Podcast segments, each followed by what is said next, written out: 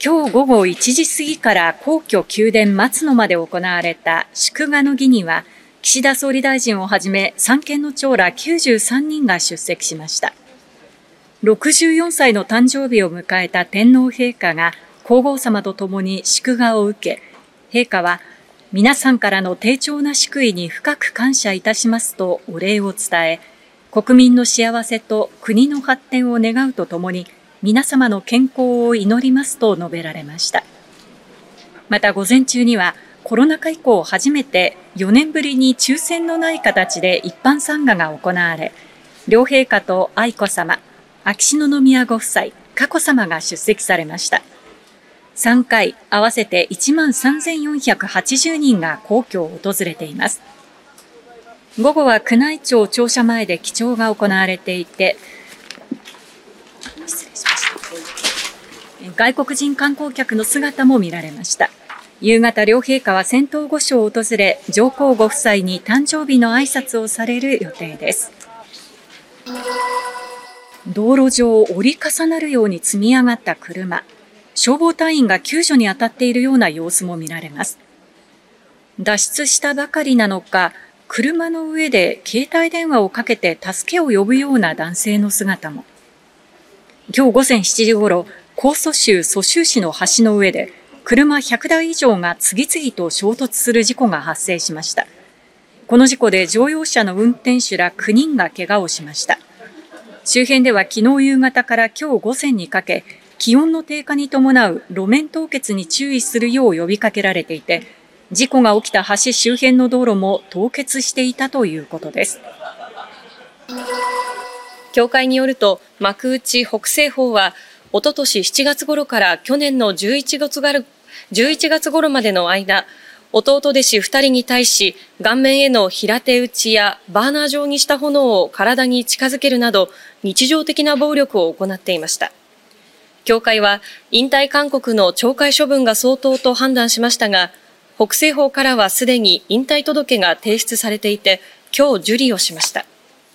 また、師匠で元横綱白鵬の宮城野親方に対しては、委員から序列が最も下の年寄りへの2階級降格と報酬減額処分を決議。さらに、師匠としての素養、自覚が大きく欠如していると指摘。3月の春場所では、宮城野親方を師匠として残した上で、伊勢ヶ浜一門が師匠を代行し、部屋を監督。4月以降は一門預かりとし、師匠、親方としての指導、教育を行う方針を示しました。判決によりますと、北新地のクラブでママを務める女性は、2020年、志村けんさんが新型コロナに感染して亡くなった2日後、インターネット上の掲示板で、志村さんにコロナ移したのママだよ、などといった複数の匿名の投稿によって名誉を傷つけられたと訴えていました。女性は感染しておらず、開示請求で投稿者2人を特定した上、1人当たり126万円の損害賠償を求めていました。判決で大阪地裁は、国民的人気の芸能人が死亡する原因を作ったかのような印象を与えたとして、2人にそれぞれ12万円の支払いを命じました。NPO 法人鶴田励ます会は、つるつるの語呂にちなんだ昨日、2月22日に、ありし日の毛髪を忍ぶ霊界、新春の宴を開きました。今年で36年目の恒例行事には、全国から会員など45人が参加し、頭を月に見立てて、誰の頭かを当てるクイズや、頭に冷却シートを投げて当てるハゲピタダーツなど、おなじみのゲームで盛り上がりました。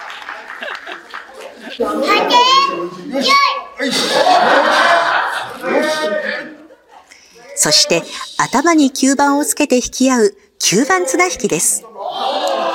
トーナメントの決勝に進んだのは前回王者の片岡克之さんと去年の全国大会で優勝した佐々木正智さん。